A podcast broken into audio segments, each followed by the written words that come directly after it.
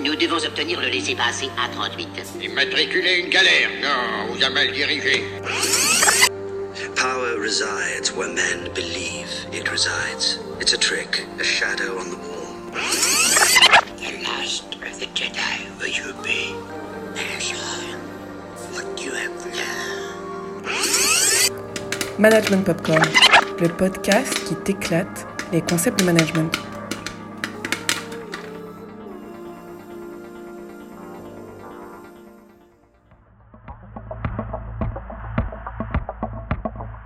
Bonjour à tous, c'est Marina Goguet pour Management Popcorn, le podcast qui aborde les concepts de management à travers des œuvres de culture populaire. Aujourd'hui, dans Management Popcorn, on parle de météorites, de Meryl Streep et de colis perdus par la poste avec le film Don't Look Up Denny Cosmic, une comédie dramatique américaine écrite et réalisée par Adam McKay. Et pour décortiquer les enjeux de management de ce film, j'accueille aujourd'hui Yves Plourde, professeur agrégé à HEC Montréal. Bonjour Yves et merci d'avoir accepté mon invitation. Bonjour Marine et merci euh, de m'avoir invité. Alors Yves, on s'attaque pas à un petit film hein, aujourd'hui. Euh, Don't Look Up, c'est un succès euh, mondial sur Netflix. En 28 journées d'exploitation, il a cumulé 360 millions d'heures de streaming. Et euh, ça en fait le film en fait le plus vu dans la semaine suivante sa sortie et le deuxième film le plus vu de l'histoire de Netflix. Donc on n'est pas avec un petit film confidentiel. hein. Je te propose qu'on écoute d'ailleurs tout de suite la bande-annonce. This is not real. This is not real. This is not real. This isn't happening.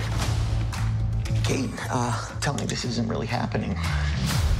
I hear there's uh, something you don't like the looks of. We discovered a very large comet. Oh, good for you. It's headed directly towards Earth. This comet is what we call a planet killer.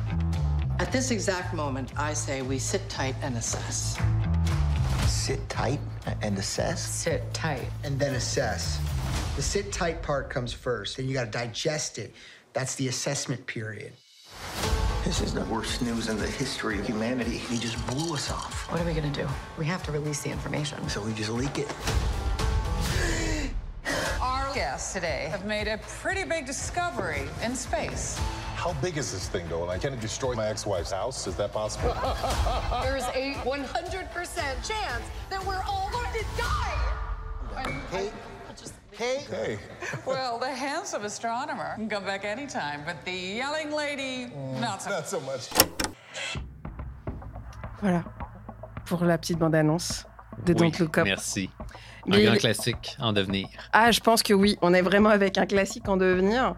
Et donc en fait, l'histoire de Don't Look Up, hein, c'est donc cette histoire d'une comète découverte par une jeune doctorante en astronomie, euh, Kate Dibiaski. Je pense qu'on aimerait tous euh, faire des découvertes comme ça pendant nos doctorats, hein, Yves. Très certainement. Et donc en fait, la trajectoire de cette comète, elle s'aligne malheureusement avec la Terre. Les scientifiques prévoient que la chute de la comète va complètement ravager notre planète, tuer tous ses habitants. Et donc on a Kate Dibiaski, euh, jouée par Jennifer Lawrence, et euh, son directeur de thèse, le professeur Randall Midi, joué par Leonardo DiCaprio. Et donc ces deux-là veulent prévenir la planète entière de la situation, mais ils vont rencontrer bien des difficultés.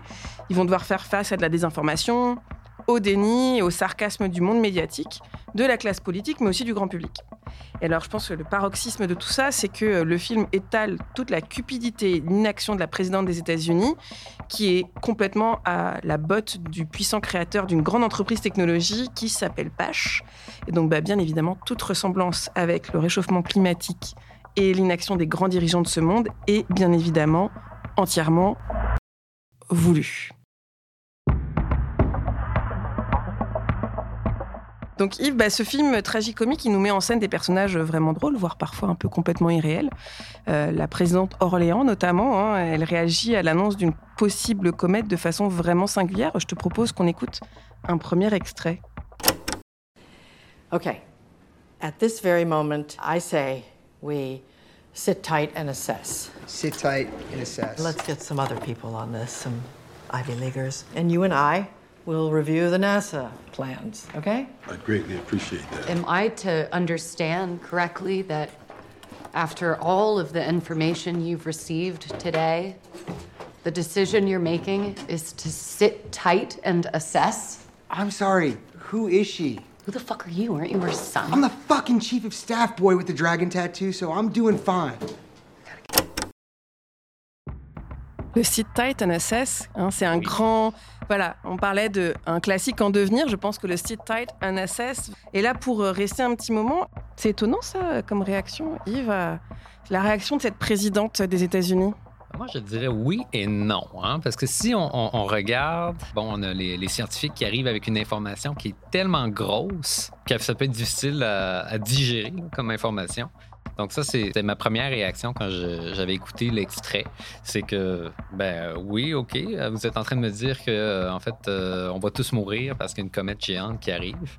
Alors que dans notre conception là, des événements, c'est quelque chose qui est presque impossible euh, à arriver. Et je trouvais que c'était intéressant comme réaction.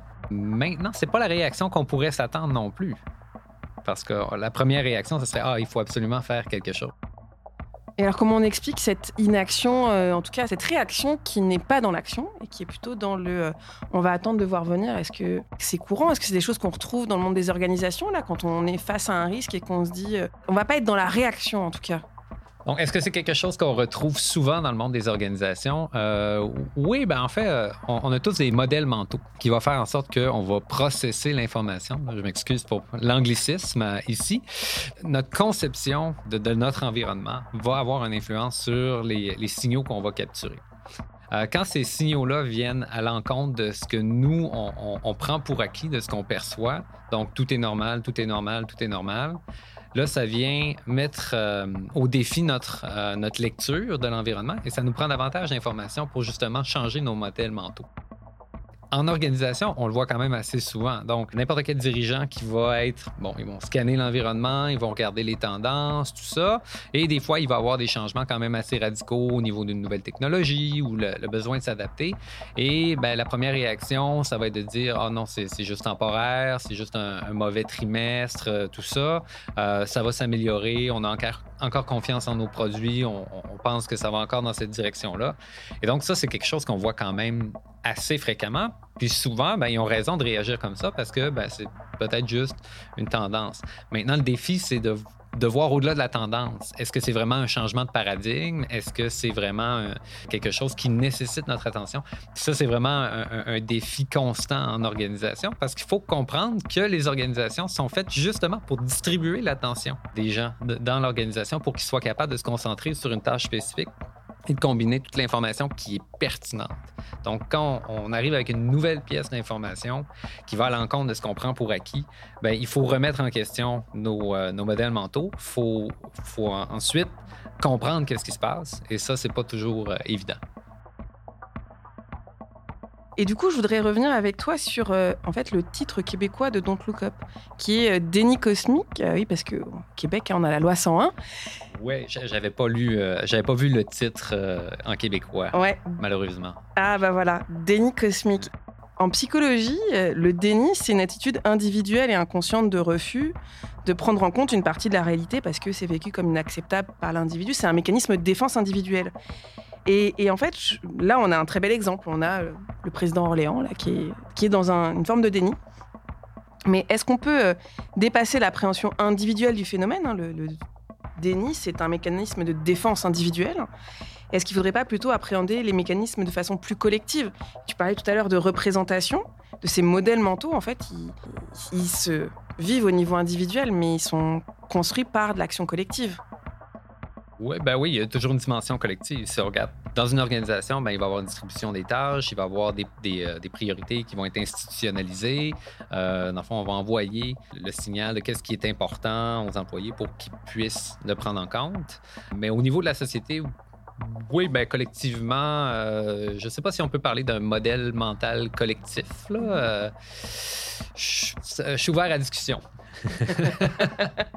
Ben, parce que tout à l'heure, tu parlais de, tu vois, de paradigmes mentaux aussi, en tout cas de changement de paradigme. Ouais. Et, euh, et- clairement, un paradigme, ben, il, il s'inscrit au niveau individuel, mais il va se refléter aussi dans les croyances partagées, le fait qu'on n'est pas tout seul, en fait. Ouais, ouais, dans l'imaginaire collectif aussi, Ouais. ce qu'on va prendre pour acquis, euh, ce qui va être euh, institutionnalisé.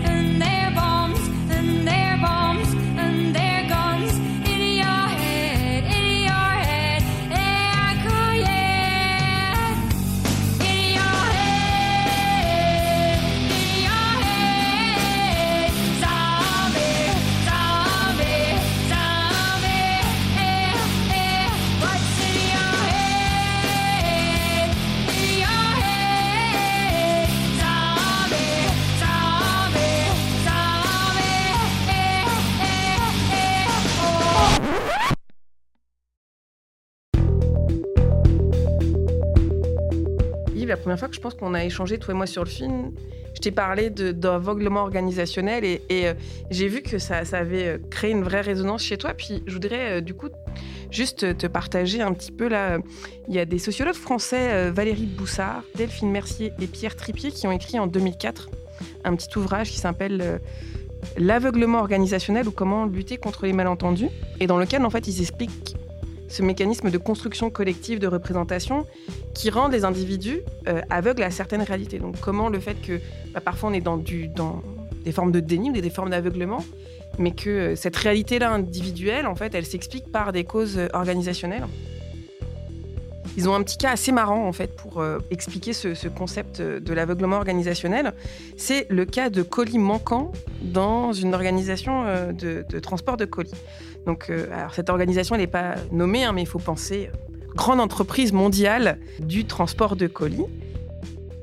Dans cette entreprise, en fait, on a installé euh, au niveau du centre de tri une nouvelle machine de tri des colis.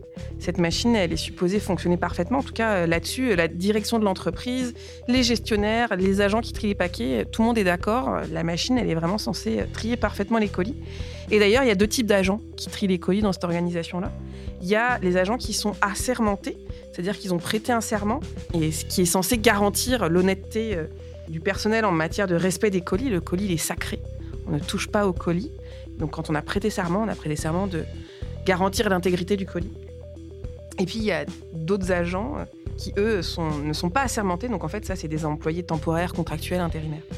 Quand il y a des colis qui commencent à disparaître, alors je mets des petits guillemets autour de disparaître, hein, c'est qu'ils sortent du système. Euh, D'après la direction euh, et le personnel euh, statutaire, ça peut être que la faute des agents non assermentés.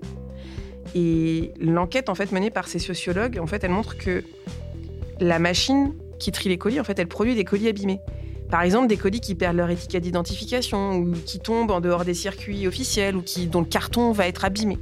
Et en fait, ces colis abîmés-là, ils tombent dans une espèce de zone de non-droit et les agents, et alors là, pour le coup, qu'ils soient statutaires ou, ou contractuels, c'est pareil, ils les récupèrent sans penser euh, forcément à mal. Mais euh, du coup, bah, pour eux, c'est plus un colis sacralisé, c'est un colis qui est sorti du système. Et donc, euh, bah, faire disparaître ces colis-là, c'est acceptable. Et en fait, cette représentation faussée du problème dans ce petit cas-là, il cause des malentendus et c'est ça qui permet l'aveuglement organisationnel. Donc d'une part, en fait, les agents non statutaires, ça devient des boucs émissaires. Et d'autre part, le vrai problème, il est euh, jamais euh, découvert et euh, donc jamais réglé. Et alors là, on peut se dire pourquoi on parle de colis alors qu'on est en train de parler du film de Don't Look Up? Mais c'est parce que dans Don't Look Up, on a des représentations assez variées d'un même problème, ou en tout cas d'une même situation. Et euh, d'ailleurs, je te propose qu'on écoute un, un extrait qui, à, à mon sens, est vraiment euh, paroxystique de ça. So, how certain is this? There's 100% certainty of impact. Please, don't say 100%. Can we just call it a potentially significant event? Yeah. Yes. But it isn't potentially going to happen. It is going to happen. Exactly, 99.78% to be exact. Oh, great. Okay, so it's not 100%. Well, scientists never like to say 100%. Call it 70% and let's just let's move on. But it's not even close to 70%. You cannot go around saying to people that there's a 100% chance that they're going to die. You know? It's just nuts.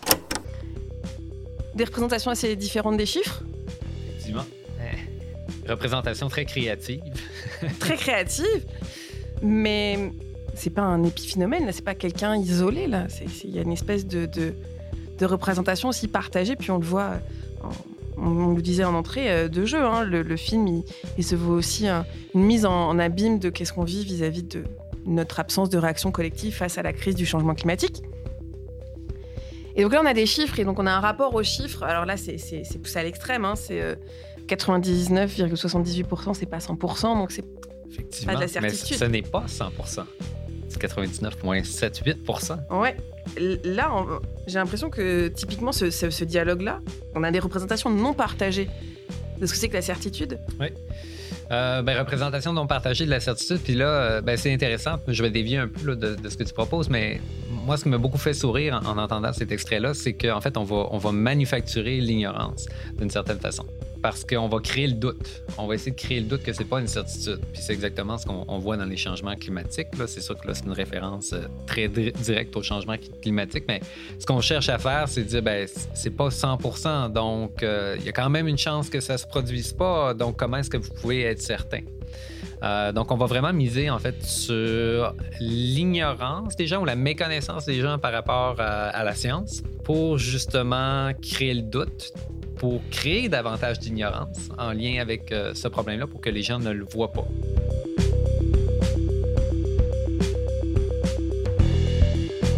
Pour revenir à aussi mon histoire de, de colis de tantôt, c'est que on a des situations où en fait il existe euh, des représentations différentes d'un même problème et que en fait ça- ces représentations-là elles se parlent pas et du coup ça fait que ça crée des malentendus.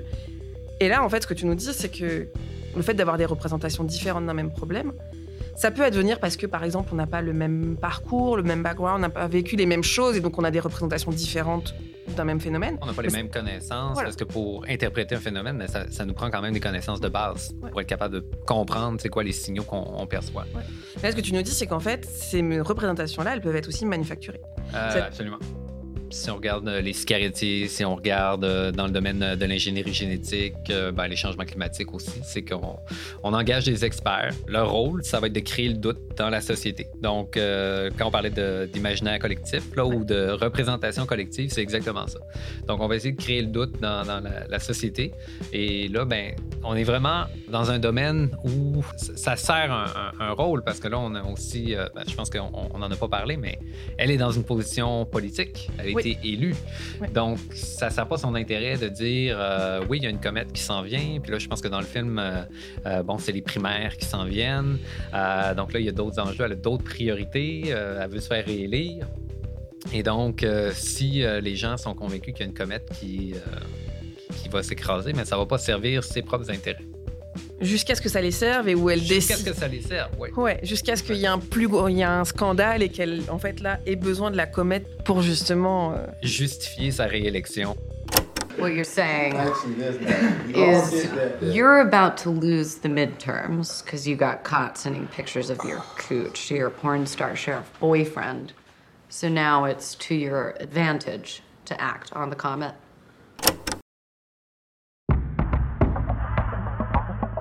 On a tendance à penser que ces représentations qu'on aurait différentes d'un même problème, en fait, elles existeraient indépendamment de jeux politiques et de jeux d'acteurs qui, cherchent à créer ces représentations-là et, et à nous donner euh, d'une certaine façon une certaine vision du monde. Après, on peut y adhérer ou pas, mais en tout cas, euh, ouais, j'avais pas vu euh, ça sous cet angle-là et je trouve ça vraiment, vraiment intéressant. Oui, puis peut-être une anecdote là, sur euh, les changements climatiques. On parle souvent du fameux consensus euh, scientifique, là, mais il n'y a, pas de concept qui s'appelle le consensus scientifique là, en, en science. C'est pas 97 là, des scientifiques qui sont euh, pour ou contre les changements climatiques. C'est les études, donc 97 ou 98 ou 99, là, je, perds le chiffre, mais c'est les études qui viennent supporter l'idée que, euh, en fait, euh, l'humain est en train euh, de, causer le, changement climatique. Donc, donc, toutes les notions scientifiques de base, ben, il, faut, les comprendre pour être capable de percevoir les subtilités dans le, discours scientifique, puis comment c'est communiqué aussi ensuite. Bah, et puis cet enjeu de la communication, il- je pense que tu as tout à fait raison, il peut jouer un, un rôle de, contre-pouvoir ou de renforcement en fait de, représentation, euh, de représentation en place. Mais du coup, ça m'amène à notre un autre extrait. Alors là, on est euh, parce que on pourrait se dire hein, d'ailleurs que la présidente Orléans, en fait, elle est euh, elle est un peu barrée. Elle est, voilà, elle est pas hyper sérieuse. Euh, Meryl Streep est absolument délicieuse dans ce rôle-là, d'ailleurs. Et puis qu'elle a des intérêts qui sont des intérêts personnels. Et donc, euh, on pourrait aller euh, voir un autre groupe d'acteurs euh, qui a a priori d'autres types d'intérêts. Et notamment, moi, j'ai- j'aime beaucoup, c'est le, moment où on est dans les, dans les bureaux du journal et où, en fait, Kate Dibiaski et Randall Mindy sont, une fois qu'ils ont bien compris que la présidente n'allait pas faire grand-chose, ils se disent on, va dans les médias. Et donc, ils vont taper à la porte d'un des plus grands journaux américains. Et donc, après, ils passent aussi euh, à la télé, etc. Et il y a toute la discussion de quel est l'effet que ça a. Je te propose qu'on écoute euh, un autre petit extrait. Allons-y. Ça fait une belle transition, hein, parce qu'on Ouais. parlait là, de la communication des enjeux. T'as vu, c'est comme si Hein, c'était euh, rodé cette affaire. T'as lu dans mes pensées à Eh. l'avance. I don't, I don't understand. I don't understand. There- There's no response. There's absolutely no response. Why, why aren't people? Why aren't people terrified? What do we have to say? What do we have to do? There are scientists in Mexico and Spain who are currently going through the data, and uh, South Korea has expressed oh, know that's what? great. Hey. South Korea. Well, that- Let us not encouraging. bullshit each other. The bottom line is you guys told us the science was 100%, and it's not. And now we look like idiots. No, no, no. Who, who said the science me? is not 100%? I want to talk to this person. You tell me who said the science is not solid. Dr. Jocelyn Calder, the head of NASA, just came out calling it more near miss hysteria. She's the one who told us not More to say near anything. miss hysteria. Is she even an astronomer? She's the head of NASA, but maybe she doesn't know what she's talking about. Yeah, she's the head of NASA, but look, she's a former anesthesiologist and a President Oh, Orlean super donor. Well, let's not be dramatic here. The all here- corrupt. Yeah, but the point is that Adul's right. I mean, there's still serious debate, and now the Herald has egg on its face. We've taken that story as far as it goes. Ladies, gentlemen, I wish you a very pleasant end of times. Not a goddamn story, okay?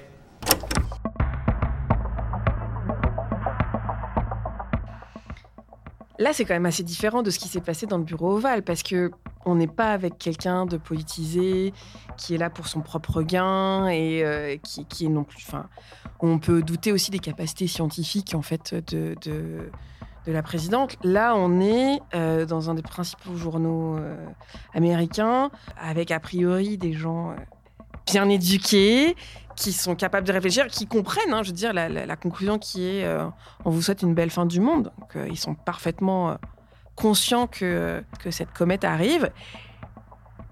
Est-ce qu'ils sont si conscients de ça? Est-ce qu'ils ont compris? Parce qu'eux-mêmes, ils, ils viennent à douter de leur histoire. Dans l'extrait qu'on Ouais. vient d'écouter. Parce qu'il y a quelqu'un en position d'autorité, qui n'a pas nécessairement les compétences pour comprendre, en fait, l'information qui a été divulguée, qui vient dire que, ben, euh, bon, fi- finalement, c'est un near miss, mais c'est pas certain encore, ou en fait, qui remet en doute là, le- les conclusions de l'équipe de scientifiques.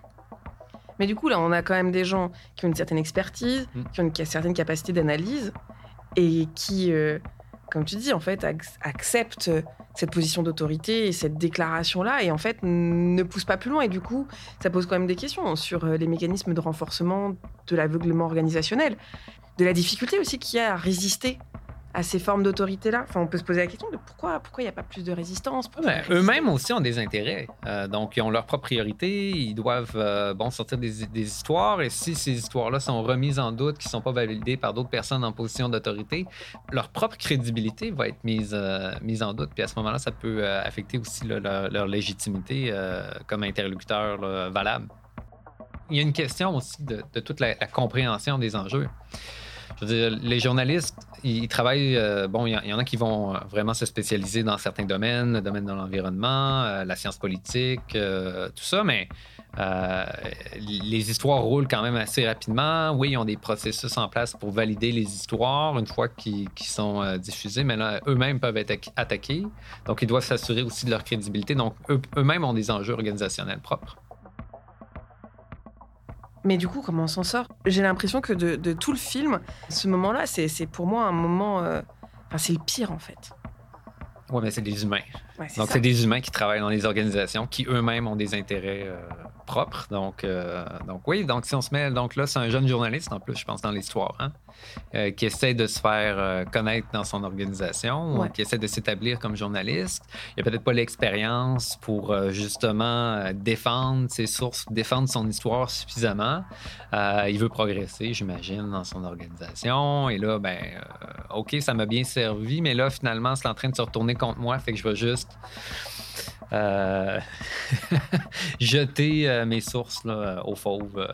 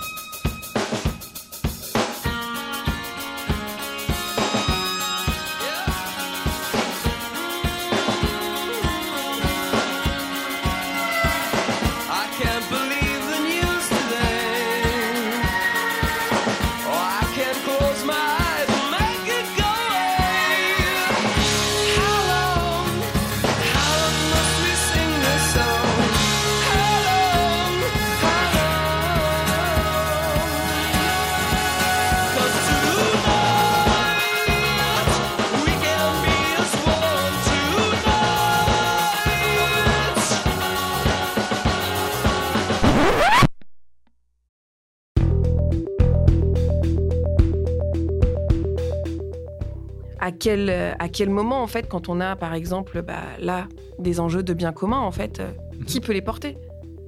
Là, on a euh, une, une figure hein, qui nous est proposée, qui sont euh, les scientifiques. Comme si d'ailleurs les scientifiques n'avaient pas leurs propres intérêts propres. hein, euh. Alors qu'on en- on le sait, on en a dans la recherche aussi euh, des intérêts. Mm. Mais du coup, il y a une question de quand on a des enjeux de bien commun, en fait, est-ce que à, di- à se dire que toute action collective est politisée, comment, comment on porte? Mais c'est c'est politisé, puis en même temps, euh, je pense qu'il y a un aspect qu'on n'a pas, on pas discuté euh, encore. Donc, c'est une chose d'identifier un problème, mais si on n'a pas de solution, qu'est-ce qu'on fait? Donc, euh, peut-être que l'ignorer, ça peut apporter certains bénéfices. Donc là, le fait que la présidente, bon, elle, ignore le problème, ou du moins, elle ne divulgue pas dans le- l'environnement, ben, ça permet de garder une certaine stabilité euh, ça permet d'éviter que les gens paniquent, euh, qu'il y ait des émeutes, euh, tout ça. Donc, si on n'a pas de solution, peut-être qu'il peut y avoir des bénéfices à ignorer le, problème. Je pense, je pense que ça là-dessus, ben, peut-être plus pour parler du film en général, je pense que là-dessus, ils ont quand même bien travaillé, ils ont pris un, un enjeu qui était non ambigu. Contrairement au, au changement climatique, où au début, il y avait quand même une certaine ambiguïté, mais à mesure qu'il y a davantage d'informations qui, euh, qui est collectée, euh, on en apprend plus, mais là, il n'y a plus du tout euh, d'ambiguïté en, en lien avec ça. Mais ici, bon, c'est sûr qu'ils doivent avoir un bon divertissement à l'intérieur de deux heures, donc ça aurait peut-être été trop compliqué d'aller dans toutes les nuances et les subtilités. euh. Et, même avec en fait un problème qui a priori est, comme tu dis, hein, il y a peut-être pas tant de choses que ça à comprendre dessus. Et, euh, on a quand même euh, bah, ceux qui disent qu'il faut regarder en haut et ceux qui disent qu'il faut pas regarder en haut. Et donc on a quand même euh, cette, cette espèce de, je sais pas, j'ai envie de dire de bulle étanche là, euh, avec une difficulté à, dialoguer et du coup avec une espèce de séparation, hein, les fameux clivages et les polarisations entre eux et nous quoi. Ça, revient à la, manufacture de l'ignorance. Pourquoi est-ce qu'on dit aux gens de ne pas regarder en, l'air? C'est parce qu'il y a quelque chose qu'il faut qu'on qu'on veut pas qu'ils voient. Donc, on, les manipule pour justement s'assurer qu'ils ne regardent pas jusqu'au point où, euh, là, je ne sais pas si tu vas présenter cet extrait-là plus loin, mais jusqu'à temps où il y a quelqu'un qui dit Hey, regardez, on peut le voir à l'œil nu. Il y a aussi la confiance. Je pense que tu l'avais mentionné là, plus tôt, mais la, confiance envers les institutions, envers les journalistes, envers la classe politique, envers euh, aussi les scientifiques. Cette, euh, cette confiance-là, euh, elle, est, elle est quand même très mise à mal. Là. Cet enjeu de, de- de regarder ou pas, c'est en fait aussi à qui on fait confiance, et y compris euh, se faire confiance à soi. C'est-à-dire que, enfin, tu sais, si je la vois de mes yeux, elle est là, là. Ouais. Et, mais si tout le monde autour de toi te dit euh, Mais non, il n'y a rien. Ouais. Jusqu'à quel point est-ce que tu vas avoir confiance en, en ce que tu vois? Parce Exactement. que toi-même, tu vas te remettre à, tu vas te mettre à douter peut-être à, à un certain moment. Oui. Et, et tout à l'heure, dans l'extrait, on entendait euh, la science comme étant euh, un sujet euh, qui pouvait faire euh, clivage et qui pouvait expliquer des, des représentations différentes de la problématique. Mais plus on avance dans le film, il y a un deuxième enjeu qui arrive avec des représentations très différentes. C'est sur la nature même de la comète. Est-ce que la comète, c'est quelque chose qui va venir dévaster la planète ou est-ce que c'est quelque chose qui a un potentiel différent? Je te propose qu'on écoute un petit extrait. À tout problème, une opportunité. We've been developing phase fission reactions in the CERN particle accelerator that can splinter the comet into smaller pieces with breathtaking accuracy. These segments are then steered and decelerated by each bead into the Pacific Ocean for reclamation by waiting U.S. Navy ships. And when these, thank you, and when these uh, treasures from heaven are claimed, poverty as we know it, social injustice, loss of biodiversity, all these multitudes of problems are just going to become relics of the past. And humanity is going to stride through the pillars of Boaz and Joachim naked into the glory of a golden age. And is this nanotech work peer reviewed? Well, I, I haven't reviewed the data, but it's, it's been modeled. Has any of this been peer reviewed? No. Putain, Magnifique. Ah, n'est-ce pas? Quel, Oui. quel beau rêve Aucun parallèle avec euh, ce qu'on voit dans la réalité en ce moment. Absolument pas. Absolument pas. Mais du coup, euh, ben là, euh, on a un- on, a un autre, euh, un autre objet en fait qui, qui crée un, un clivage et qui crée aussi euh, bah, for- formes d'aveuglement. C'est-à-dire que Ouais, parce que là, on passe de. Oui, oui, elle est là, la comète. Elle existe. Mais, euh, attendez, là, c'est pas un problème. C'est une opportunité. C'est un cadeau qu'on reçoit euh, directement tombé du ciel. et qu'on va euh, pouvoir euh, Exploité. exploiter hein, pour avoir tout un tas de terres rares pour Mhm. pouvoir mettre dans nos téléphones et nos ordinateurs. Et du coup, là, bah, je pense que c'est aussi une petite métaphore du capitalisme et de, de la tension. Ouais, capitalisme, mais aussi euh, toute l'idée que la technologie va nous sauver. Parce que si on regarde tous les, les parallèles en ce moment, il y en a vraiment beaucoup. Parce que là, euh, bon, je ne sais pas si tu as suivi, si tu un peu les développements en lien avec les changements climatiques marines, mais là, on parle d'électrifier les, euh, les océans pour qu'ils capturent davantage de carbone. Ça, c'est une solution réelle qui a été vraiment imaginée. On parle d'en- d'envoyer, changer la composition de l'atmosphère aussi pour, pour justement permettre de, de- de- de- de faire davantage de place là, à la lumière du soleil pour que ça réduise les émissions de gaz à effet de serre. C'est quelque chose de complètement, euh, complètement fou qui n'est pas prouvé. C'est uniquement euh, sur la base de théorie. C'est la même chose qu'on voit là. Exactement. Ouais. Exactement. On va envoyer des drones et ils vont scinder la comète. Et, euh, ouais. Mm. et du coup, je me demande aussi, euh, parce que je le voyais du point de vue capitalistique, mais ça marche aussi très bien du point de vue technologique. C'est-à-dire, dans quelle mesure euh, ces, ces grands, grands, grands paradigmes-là, qui sont très difficiles à déconstruire, en fait, ils ne sont pas aussi euh, des toiles de fond euh, pour euh, des formes d'aveuglement organisationnel. C'est-à-dire que c'est tellement difficile, en fait, de remettre en question. euh, le fait que, par exemple, les parents de, de Kate, quand elle arrive pour aller voir ses parents, ils Ah oui, disent les emplois, oui, Nous, on est pour les, les emplois, que- emplois. on est pour les emplois que la comète va créer. Oui. Et donc, il y a un espèce de côté où euh, ça semble tellement vertueux, personne peut être contre ça, personne peut être Bah. contre des emplois.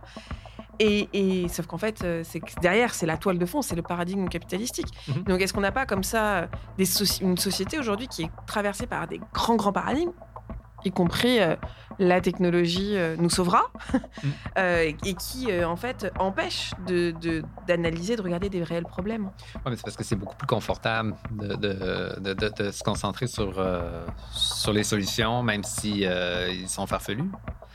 Euh, mais ouais, je pense que euh, effectivement, la- le, le f- le fait qu'on on réfléchit au, au fait qu'on même pas réfléchir, là, c'est le fait qu'on on prend pour acquis que ça va être bon pour l'économie. Euh, ça, ça peut être bénéfique, j'avoue. C'est intéressant. si à la fois dans un, on a des, ces grands paradigmes qui existent, qu'on a des organisations en plus qui ont des formes euh, assez standards et dans lesquelles on a cette, cette spécialisation puis cette, cette division. Et quand je parle d'organisation, c'est pas forcément des entreprises, hein, mais dans la société aussi, c'est comme ça qu'on fonctionne. Ouais, je, je- ben, je, je pense que je comprends où tu veux en venir. En même temps, pour moi, c'est c'est pas tant la. la- ben, oui, il y a une critique de l'économie capitaliste, là, euh, mais c'est plus un argument qui est mis de l'avant pour ne pas agir,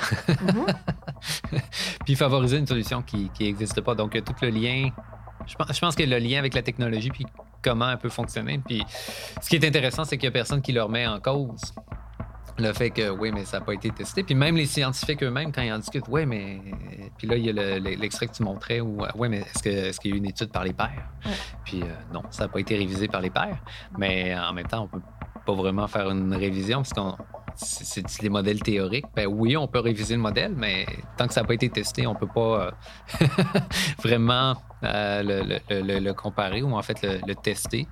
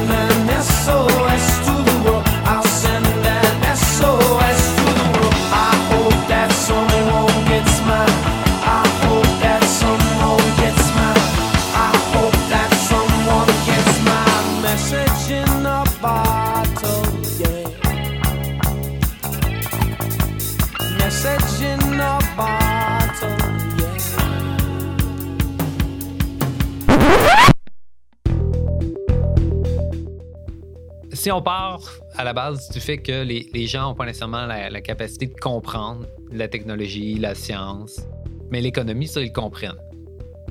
Si tu n'as pas d'emploi, euh, ben, tu n'auras pas de revenus, tu ne seras pas capable de, payer pour, ta nourriture, pour tes activités, ta maison, te loger. Ça, c'est quelque chose que tout le monde comprend, contrairement à la science qui est peut-être un peu plus compliquée ou le, processus scientifique qui est moins connu.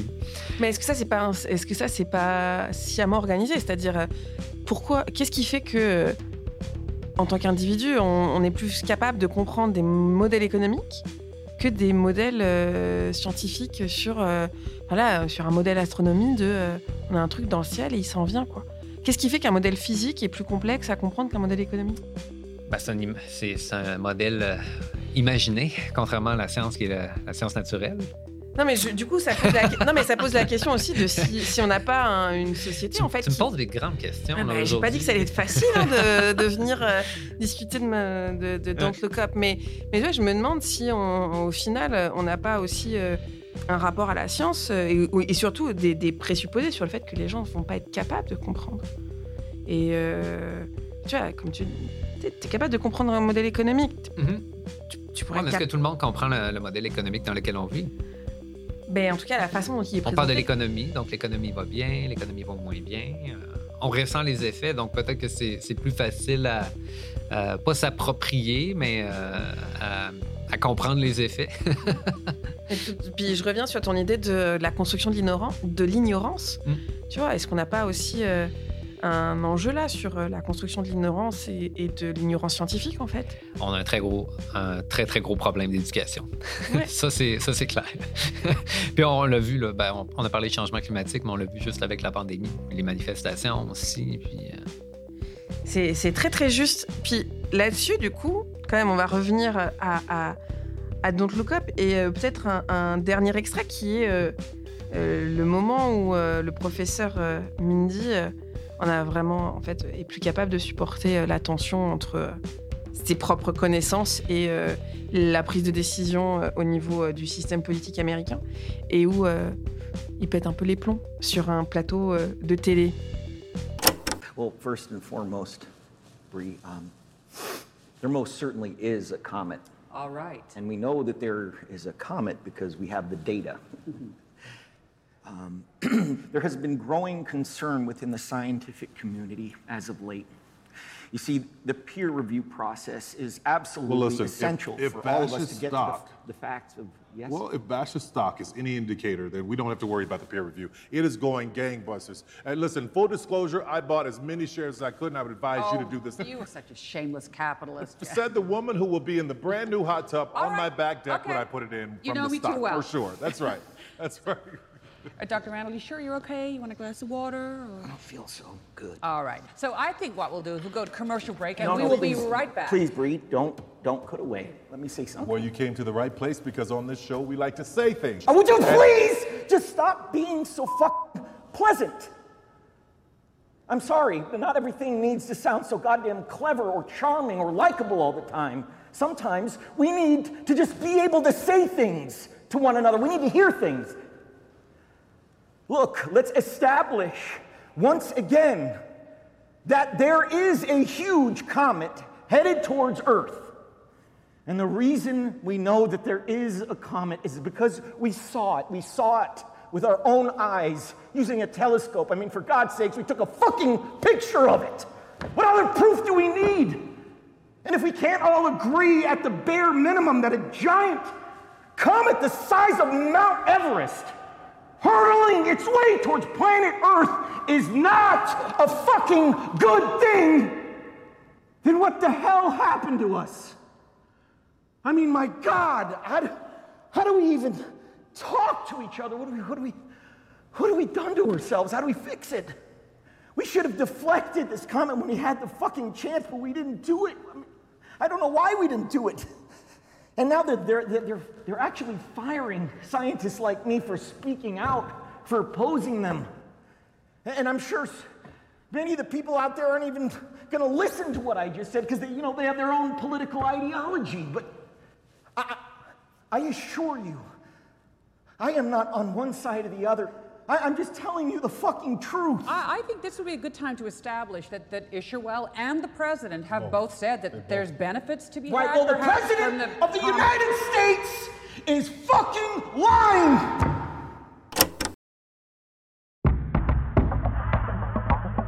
Je pense pas qu'il était très content. Non, Non. il n'a pas l'air très content. Et d'un autre côté, il propose une solution. On parlait de solution tout à l'heure. Ouais. Et hum, la solution qu'il propose, c'est le dialogue, Mhm. Au final. Ouais. Alors, je te vois, je te vois perplexe. Et Mais là, je me rappelle pas si euh, à, à ce stade-là, il y avait plus rien qu'ils pouvaient faire. là. Je pense qu'il. Oui. non, il y a encore l'espoir que la technologie Ils peuvent marche. encore faire des choses. Ils peuvent encore faire des choses. Je pense que l'argumentaire euh, là est, est un argumentaire euh, sur le dialogue et sur euh, le fait que si on a et justement que si on n'a pas les mêmes représentations, Mm. il faut en parler. Et que et d'ailleurs c'est c'était aussi euh, le dans la résolution du problème de nos petits colis là, j'y reviens euh, j'y Mhm. reviens encore. Oui. On ne découvre que le problème est un problème d'une machine qui ne trie pas bien les colis et que les, les agents euh, contractuels ne sont pas les boucs émissaires de cette affaire que parce qu'on se parle, Mhm. que parce qu'il y a un dialogue. Ouais, mais là, il y, a un dia- il y a un dialogue qui est possible parce que dans, dans l'exemple des colis, on, on s'entend que c'est euh, c'est- c'est pas fondamental. C'est comprendre un problème, ils veulent le résoudre. Puis ils ont besoin de le résoudre s'ils veulent perdre moins de colis. Mais là, dans le cas, dans le cas présent, c'est aussi de se dire, bah, on a des représentations différentes. Mhm. Et s'il n'y a pas de dialogue, ça reste des bulles étanches qui ne vont être. Qui le, le problème qui est à l'interface de ces bulles étanches ne va jamais Est-ce être qu'il y a un dialogue qui est possible? Ça, c'est l'autre question. Alors, voilà. Parce que là, bon, si on a quelqu'un que sa, sa représentation est, est- est forgée, puis que ça correspond au problème, bon, OK, mais si, si sa représentation ne correspond, ne correspond pas à la réalité, comment est-ce qu'on peut l'amener à voir le problème de la, de la- ben, bonne façon, qui est plus proche de la réalité? Puis ben là, moi, j'ai envie de dire que c'est un enjeu de gestion.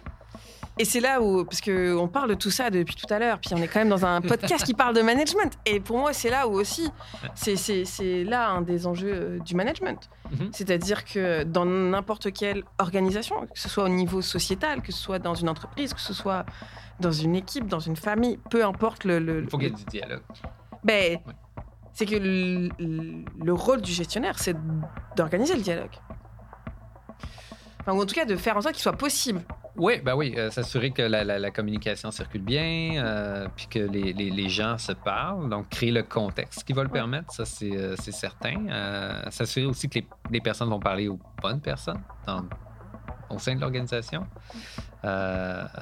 Mais là aussi, je pense que dans le, le- le défi, c'est que l'organisation, pour opérer, ben, il faut qu'il y ait quand même des représentations qui soient partagées.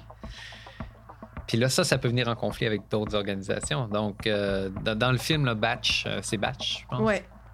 Batch, bon, pour que son organisation fonctionne bien, il faut que tout le monde soit convaincu que la technologie va sauver l'humanité.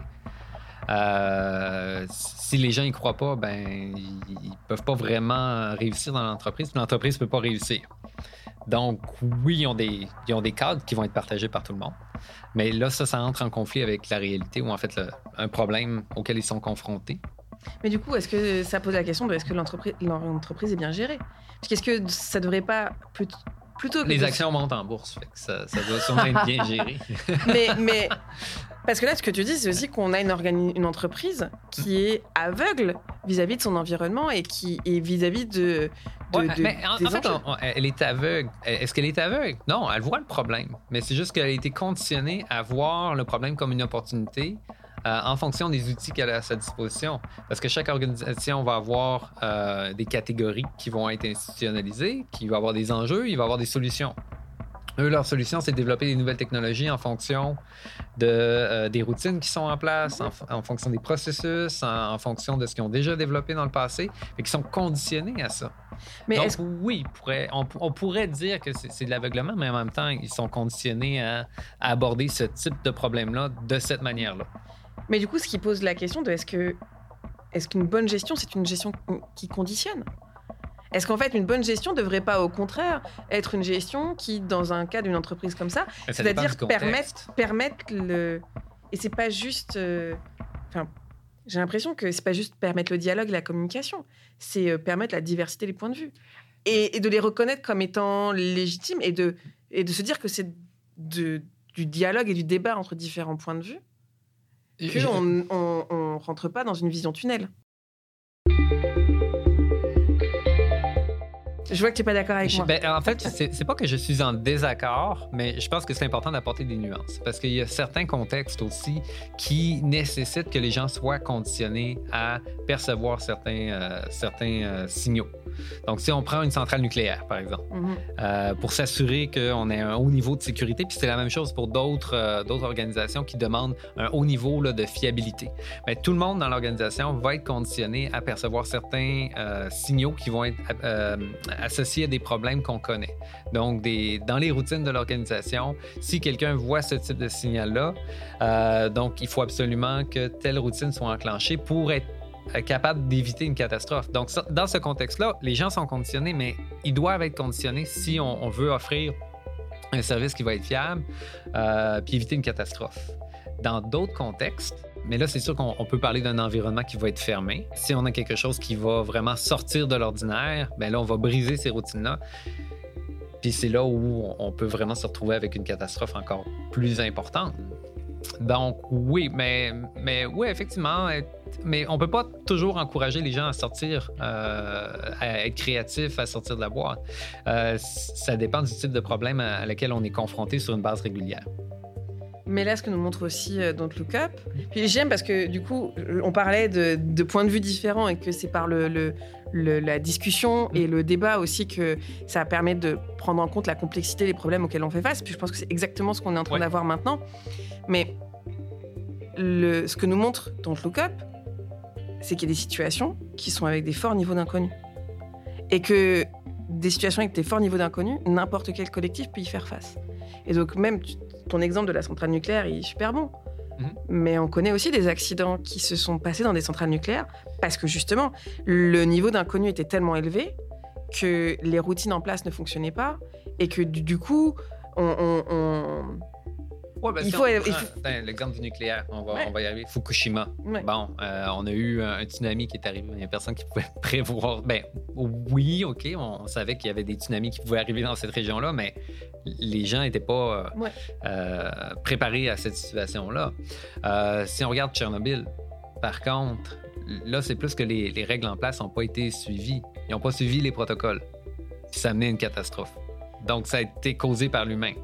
Par le et fait par un manque les- de conditionnement, d'une certaine façon. par un manque de conditionnement d'une Ouais. certaine façon, puis il y avait des, bon, des enjeux de hiérarchie, donc le- quand le signal a été euh, euh, signalé, quand la situation a été signalée, mais la personne n'était pas apte à, à- à réagir parce qu'elle n'était pas formée pour ça, puis bon, ça, ça amenait à une catastrophe, là. mais dans certains contextes, euh, bon, oui, dans certaines situations. Quand on a des situations comme celle-là, c'est sûr que euh, là, à ce moment-là, il faut penser autrement, puis il faut, euh, faut vraiment engager un dialogue pour arriver avec des meilleures solutions. Et du coup, ça pose Ou même la- avec des solutions. Et du coup, ça pose aussi la question de, de- encore une fois, du rôle du gestionnaire à être capable de reconnaître les situations qui sont des situations avec un gros niveau d'inconnu. Ouais. Et les situations où euh, c'est du business as usual. Et dans les situations de grand inconnu, de réaliser qu'il va y avoir de l'aveuglement organisationnel, puisqu'on va avoir toute notre. Tu parlais de conditionnement, où tous nos paradigmes, ou toutes nos représentations extrêmement stabilisées qui vont venir jouer dans notre capacité à appréhender cet inconnu. Ah oui, ça, ça, j'avoue que c'est intéressant aussi de l'aborder de ce point de vue-là, parce que le gestionnaire aussi, lui, alors qu'il il- dans une situation comme celle-là, il devrait travailler avec d'autres personnes, engager un dialogue avec d'autres personnes, même à l'extérieur de l'organisation, pour partager l'information, mieux comprendre la situation. En parallèle, il doit aussi conditionner euh, ses équipes pour qu'ils se concentrent vraiment sur les tâches qu'ils doivent accomplir. Puis ça fait, que- ouais, je pense que de, de ce point de vue-là, euh, c'est là que ça devient intéressant, puis que le gestionnaire joue vraiment un rôle important.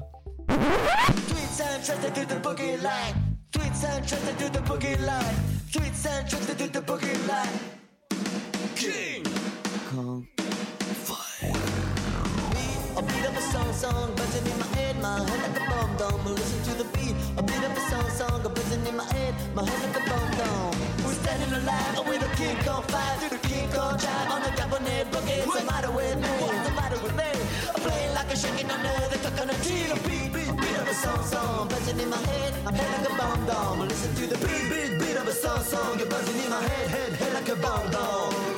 To the, to the boogie like one big flop. Don't know about the soul, one high. Rabbit Club. I sing my song and I'm a rockin', burning up with a good ass feel to the beat. A beat of the song song buzzing in my head, head like a bomb down. Listen to the beat, beat of the song song buzzing in my head, my head like a bomb down.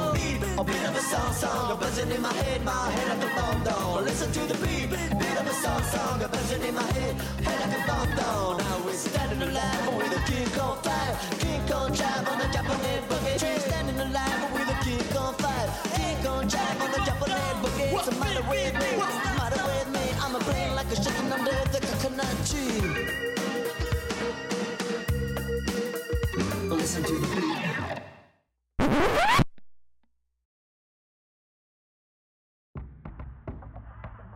On parlait tout à l'heure de- d'un gestionnaire qui serait euh, connecté, qui serait, euh, qui serait un peu aussi euh, euh, bicéphale d'une certaine façon. Ouais, mais même le, le directeur du journal, là, euh, je pense que lui, il, fait son rôle. Il travaille pour son organisation. Est-ce que c'est à lui de résoudre le, le- le problème de la comète qui vient sur la planète? Non. Euh, communiquer, certainement. Euh, mais une fois que ça a été communiqué, qu'est-ce qu'ils peuvent faire? Et du coup, ça pose euh, une très belle question sur euh, c'est qui, qui sont les, les gestionnaires du bien commun en fait? Parce que là, il n'y en a pas au final. Ben, c'est le problème des biens communs. Ah ouais. C'est qu'ils appartiennent à tous et à personne en même temps. Il n'y a personne qui a autorité sur ces, ces biens communs-là. C'est, c'est à la fois. euh, je trouve qu'on on a discuté de plein de choses euh, vraiment, euh, vraiment passionnantes. Et euh, j'ai le même petit goût amer à la fin de notre conversation que j'ai eu les, les plusieurs. Enfin, à chaque fois que j'ai regardé ce film de Don't Look Up, qui est une espèce de. c'est, drôle, mais à la fin. euh, on- C'est- triste. C'est triste, exactement. Et, euh, et de ce point de vue-là, je pense que, moi, je trouve le film bien fait de ça, mais euh, je trouve aussi que c'est une belle allégorie de ce que c'est que la gestion. C'est-à-dire que c'est plein de moments drôles. La, gestion peu- en situation de crise. Ou en Ouais. face à une menace, peut-être. Ouais, ou dans, dans des. Ouais, une belle critique sur la, la- gestion en organisation. euh. Ouais. Mm. Puis aussi, c'est ce, ce- ce double côté, en fait. Il y a des moments assez exaltants, assez Mm. drôles, euh, etc. Et puis, il y a aussi ce côté un peu euh, doux, amer euh, sur, euh, et un peu triste de, de ce que c'est que le management au final. Ouais. Oui, oui, oui. Euh, puis aussi des, des- des limites qu'on peut avoir en tant qu'individu quand on travaille dans une organisation. euh, Ouais. on, on peut voir la situation, on peut comprendre la nécessité d'agir, tout ça, les solutions possibles, celles qui sont pas possibles, mais qu'on est contraint d'une certaine manière à, à opérer selon certaines règles, puis au final, on s'amène euh, à un bon film. un bon film. Je pense qu'on va se laisser euh, sur cette conclusion. Merci beaucoup, euh, Yves, pour ces échanges. Ben, ce fut un plaisir. Je pense aussi que la, la seule chose qui, qui me vient en tête, c'est le grand paradoxe de ce film-là.